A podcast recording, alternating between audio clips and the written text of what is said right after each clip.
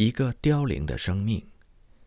亿万华民通常有一个栏目，专门刊登著名牧师的正道词或者是发言稿。但是十二月号的亿万华民，也就是一八七六年最后一期的亿万华民，同一期栏目内发表的却是一个署名“凋零的生命”这样一个无名作者写给编者和读者的信，标题是“未曾回应的呼召”。副标题是挽歌和呼吁。原来，当高学海和陆慧里前往曼彻斯特分享他们的宣教经验的时候，听众席上有一位中年人被深深打动，并引起他对自己青年时代的扎心回忆。二十年以前，他归正信主，生命焕然一新。接下来的两年时间当中，他心中产生出出国宣教的强烈愿望。使他一度日夜不安，寝食俱废。虽然父母、姐姐和妹妹都在精神上给予他极大的支持，但身为一个贫困大家庭的独子，他深知家中没有能力供养他读神学、制行装。教会的人也知道他的情况，却没有任何人重视他的需要。于是，他的恳求和热心在无望当中逐渐熄灭、逝去。他也在追求世界当中变得健忘、冷漠。二十年的岁月随风而去，直到十八个月前，在穆迪和桑基的布道会上，他再次被圣灵唤醒，回到基督的怀抱，并意识到自己所浪掷的岁月，在神面前是何等可怕的空白。为基督赢得宝贵灵魂的黄金机会已经一去不复返。即使今天我们读到这封信，仍然能够感受到作者深沉的苦痛。他写道：“如果在我早年的属灵危机当中，能听到像今天中国内地会对年轻人发出的邀请的话，我就不必这样被自责和懊悔折磨至今。如果我今天不是一个对家庭负有责任的丈夫和父亲，如果我的离开不会对任何人造成伤害的话。”尽管已经步入人生的下半场，我仍然愿意毫不犹豫地把自己的余生献给中国那片广袤的土地。固然现在他已经不能亲赴战场，但作为一个凋零的生命，他仍然愿意为英国的年轻人发出热切的代祷和呼吁，将自己生命挽歌的经历化为无动于衷者的警示，以及犹疑不定者的决心。有一首诗歌如此唱道：“把你最好的献给主耶稣，要献你年轻的生命。”是啊，还有什么比年轻更好呢？尤其在跨文化的宣教施工当中，越年轻越能跨越语言、文化和气候的障碍。扪心自问，我们一生当中有多少岁月被蝗虫、男子、蚂蚱、茧虫蚕食掉了？从神而来的呼召，我们是否都已经回应了？我们的生命究竟是在为基督燃烧呢，还是在世界当中凋零？当我们到了杏树开花、银链折断、金冠破碎的日子，是否也像这位无名的作者那样，发现已经失去了重新来过的机会？与其发出“早知今日，何必当初”的哀叹。不如回应预知明日正是今朝的警示，将人生的丰年献给我们生命的主。黄岩的属灵流水席。戴德生的人生丰年大部分的时间在浙江度过，所以他对浙江各个福音站之间的山山水水如数家珍，对当地中国风土人情的观察和体会也细致入微，比如。当他清晨进入黄岩县城，看见街上行色匆匆的路人，便向读者解释说：“中国人习惯早上出门办事，所以街上虽然热闹，但很少有人留意到城里新冒出来他这么个洋人。如果他们下午进城，情况或许大有不同。即便路上行人减少了一半，但戴德生他们的身后跟随者的人数也会翻倍。”又比如，福音站的中国本土传道人忙着为宣教士们准备早点，但戴德生则坚持去当地的小食铺用餐，因为在那里只需要一个县令的花费就可以买到足够传道人和西方传教士们一起享用的米饭、白菜、胡萝卜、五青、炸鱼和炸肉，既省时又经济。黄岩县在先秦时期一直是东越王国。秦代隶属于闽中郡，到了唐天寿元年，就是公元六百九十年，才以县西上郑乡黄岩山为名，将县城改名为黄岩。明成化五年，公元一四六九年，将南部的三个乡命名为太平县，就是今天的温岭市。清代沿用明制，嘉庆、道光年间。鸦片烟开始流毒江浙，黄岩也未能幸免。浙江巡抚刘运科在道光初年的奏章上说：“黄岩一线，城乡吸烟，高高日出，去无其人。月白灯红，乃成鬼市。”此外，从寺庙的数量还可以看出黄岩人历史悠久的拜佛传统。东汉到三国年间。在江浙两省修建寺庙共三十六所，黄岩占了六所，为两省之首。宋代的寺院九十一所，居台州府第二，其中禅寺三十三所，北宋赐额五十所，名列台州第一。这样的地方显然是急需福音，但却又往往极其的抗拒真道。黄岩县的福音站。虽然从早到晚座无虚席，但终日人流不止，很少有人能够持续听十分到二十分钟的道。这对传道人来说是极大的挑战。即便在这样不容易的条件下，黄岩福音站仍然结出了不少的果子，包括那位建立安堂教会的林木匠，他所在的村子英文发音是 Dancy，就是戴德生此行下一个目的地。我们虽然不能完全确定 “Dancy” 究竟是哪两个汉字，但综合当时宣教士们的记录，可以大概断定它的方位是在台州西南三十英里，黄岩以东十英里，路桥以东三英里。当戴德生他们在路桥布道授书的时候，人就已经认出他们是耶稣教的人，因为滇西村安堂变教堂的传奇。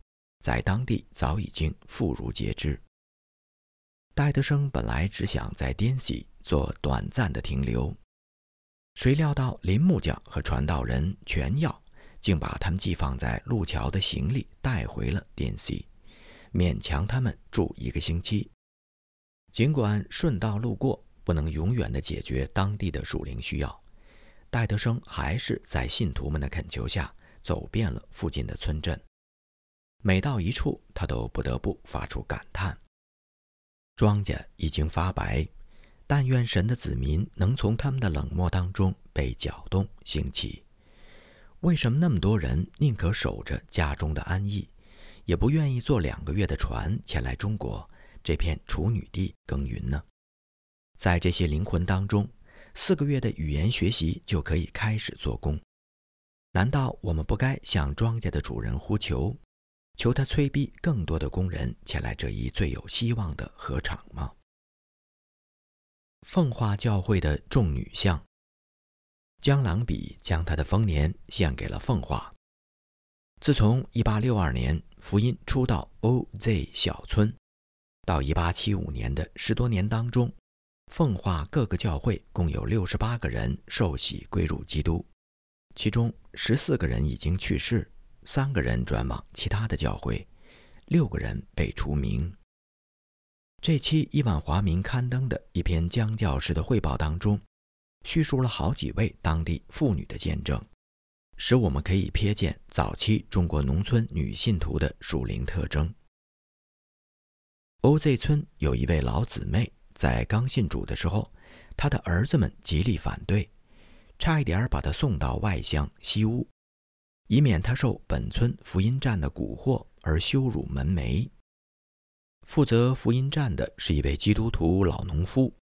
当他得知他们的谋划之后，就主动告诉他们，美国浸信会的礼拜堂就在他们打算把老母亲送去的那户人家的左边。老太太如果到了西屋，反而会比现在更方便去教会。听见这话，儿子们打消了主意，也不再反对他们的母亲信仰耶稣了。这位老姊妹略识文字，她可以自己阅读福音书籍。没过多久，她终于鼓起勇气接受了洗礼，公开承认自己的信仰。宁海教会最近接受了一位被当地信徒称为“撒玛利亚妇人”的中年妇女。正如耶稣所说：“得到赦免多的，他的爱也多。”路加福音七章四十七节。江教士从来没有见过比他更爱主、更喜乐的中国信徒。他的洗礼见证比任何一篇讲道都更加的有力。佛教圣地天台县的福音施工进展缓慢，很大一个原因是因为位于城关庙山的简路布道所不适合公开的布道，当地的流氓地痞又常来寻衅滋事。但是两年的撒种并非没有果效，听说一位尼姑暗中渴慕真道。但他究竟能否成为一名基督徒？年轻的中国教会对这类个案尚缺乏经验。到了1875年，终于有一对父子受洗。其实这个家庭当中的母亲和长子也信主，并主动地将家里的财神像和观音像交给了宣教士，以示决心。但是因为天台教会目前没有女会友，这个母亲。不可能在一个纯男性的环境当中敬拜神。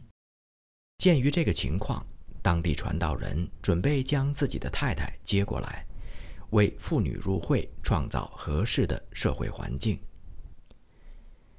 浙江内地会1875年的大事之一，便是五月三十号那一天，一个能坐满一百五十人的礼拜堂正式在奉化启用。整个夏天。新礼拜堂每晚的聚会都挤满了人，但这一年奉化教会只有一位三十岁上下的妇女接受洗礼。她从文师母那里接受福音已经有一两年的时间。她的丈夫虽然平日待她还好，但不允许她加入教会。到一八七四年年初，她丈夫出门跑生意的时候，在离家五十英里外的一个地方发病。回家几小时以后就死了，并留下了一笔债务。丈夫死后不久，这位妇女就受了洗。江夫人先雇佣她做了一段时间的奶妈。奉化教会的信徒们又凑了一点钱，让她做个小生意维持生计。从这件事上可以看出，早期中国教会非常清楚，也非常愿意在具体的人和事件上。表达出彼此相爱的生命特质。除了妇女工作以外，江郎比教士对居住在山区的人们也颇有负担，因此他在1875年年底，在奉化郊外的大桥新开辟了一间布道所。大桥虽然属于郊区，却比奉化城更加热闹，因为这里是台州、温州两地的行旅。去宁波、上海的必经之地，而且每周两个集市，前来赶集的山上人成百上千。虽然布道所初开时的效果没有预期的好，为了山上人也能听福音的机会，江郎比教士仍愿意坚持下去。湖北的新河场，内地会的宣教新军们。也将各自的丰年献给了他们的河场。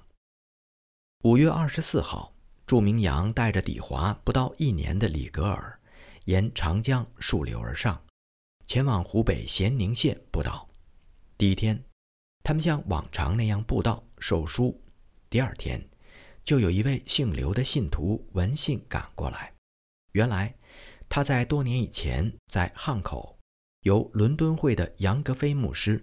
Griffith John 施洗，邻里的弟兄比亲弟兄更亲，大家一见如故。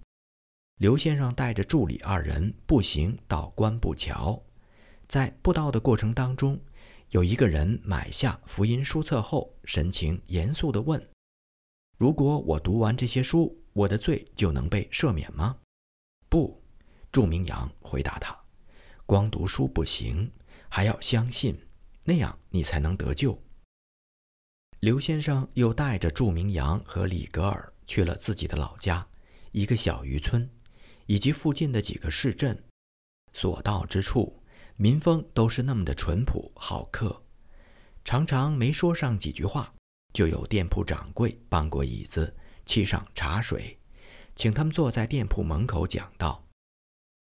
此行更令他们欢欣鼓舞的是，府台公子出身，在教会小学执教的朱先生第一次公开讲道。对一个读书人而言，这是非常不容易的。虽然难免有些羞涩，但他那沉静安稳的气度，赢得了很多人的尊重和好感。另一位年纪较长的学校老师黄先生，虽然因为信主挨了叔伯的打，吓得他的老父亲只能暗暗地做门徒，但他本人竟然愿意随两位宣教士，在各乡各镇的街头放胆讲道。三访河南，听众朋友大概还记得，在前几期《亿万华民》上，曾经连载九省第一人的宣教日记。戴亨利在1875年4月3日到5月28日出访河南，历时56天；又于1875年10月24号到1876年1月15号二访河南，历时84天。十二月号的《亿万华民》则刊登了戴恒利和新宣教士花国香三访河南的过程。因为一年当中三次长途跋涉巡回布道，严重损坏了戴教士的健康，所以这一次的宣教笔记相当简略。他们大约在一八七六年三月份出发，边走边传。在汝宁府等待他们的是十到十五位等候受洗的慕道友。四月四号，穆先生和另外一位信徒接受了洗礼，他们可以说是河南最早的基督徒。由于雀山是河南境内离现有内地会各个福音站最近的县城，非常需要在那里建立第一间永久性的布道所。在当时的中国社会经济体系下。如果没有当地人的引荐，外乡人很难租到房屋，更不用说洋人了。当宣教士最初告诉房东他们是宣教士的时候，房东一口拒绝。后来知道他们不是天主教的神父之后，便很快答应下来。那是一座百余间房屋的大院落，内地会租用了其中的一部分房间，一年的租金只有两万五千钱。约合四到五英镑。整个租赁协商的过程，穆先生起了很大的作用。他已经被代教士正式聘为传道人。戴亨利深信，如果没有地方官和士绅们的敌意，福音将在河南省获得巨大而飞速的胜利。尽管他们反对，但福音仍在披荆斩棘般的挺进。很多时间都浪费在往返的路程上。等到我们能够定居下来，正式开始工作，将会比现在得到更具决定性的胜利。巴莫的兹亚特诊所，哈维医生将自己的丰年献给了巴莫。在这一期的亿万华民上，我们终于看到他个人对巴莫施工的感受。他写道。医疗施工仍然进展顺利。每天到我们兹亚特来就诊的人，来自日光之下的各族各民。那个被老虎咬成重伤的人康复得很快。我们第一次去探访他的时候，他按照缅甸的习俗躺在竹席地上，惨不忍睹。现在他躺在我们从英国带来、组装好的铁床上，引起很多人前来参观。我无法不去思想东方的中国，啊，我们什么时候才能够进入云南呢？目前，云南省多处有战乱，我们不知道局势会如何发展。但有一件事我能确信：我们正在赢得当地华人的尊重。前一阵子，我一直在医治一位中国的官员。最初，他到我的兹亚特就诊，后来我去他所下榻的庙宇出诊，他的病情渐渐好转。很快，即将在缅甸官兵的护送下回云南。这位官员对西方人赞不绝口，所以我们希望他可以为我们开辟出一条前往云南的路。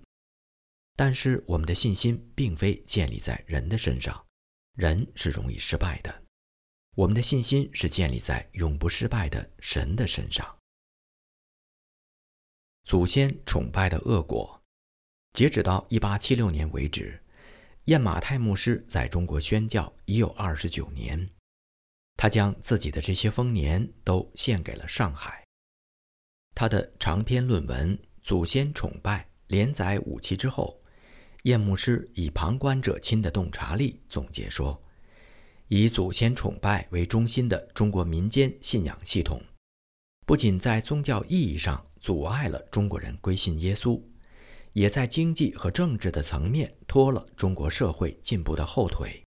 首先，儿童早婚造成亿万人的悲惨命运；第二，一夫多妻的制度成为很多人自杀和厌世的原因。追根究底，两种社会制度都是为了保证家族的延续，不至于断绝祭祖的香火。第三，统计数据表明。为了维系祭祖的开支，国家不得不科以重税。第四，约占半数左右的家庭妇女占用做家务的时间来制作祭品。从工业发展的角度来看，大量的男女劳力以制造祭祖用品为生，势必减弱了生产和家政的进步。第五，为了照看祖坟，中国人不敢出国移民。以至于整个国家永远人口过剩。综上所述，祖先崇拜的最终社会后果，只能是贫困、恶行、偷盗、抢劫、造反。这样一个民族很难在自己的土地上得到产生经济回报的工作，因此，他们只能在被带往坟墓的路上自相残杀。一八七六年。世界史上的大事之一是亚历山大·格拉汉姆·贝尔 （Alexander Graham Bell） 发明了第一台可以使用的电话机。这一发明建立了人类通讯史上一个新的里程碑。1876年，中国史上的大事之一是神州大地诞生了第一条铁路——淞沪铁路。这条铁路由英商怡和洋行修筑，全长五英里。闰五月全线开通，轰动一时。然而好景不长，因为保守势力的汹汹民情，两江总督沈葆桢和英商协议，最后用二十八万两银子购回此路。到第二年九月十五号，购路款项付清之后，就将这条破坏风水坟茔的铁路拆掉，运往台湾。将列车的机车水葬于打狗湖中，并在上海终点站的站址上修建了一座天妃庙来镇邪。由于根深蒂固的祭祖观念，在中国推广电话和铁路仍然需要漫长曲折的过程。在通讯和交通更为落后的未得内陆九省，拓荒宣教，则需要对神更完全的信靠。一八七七年内地会的会史，也必然将是更为扣人心弦。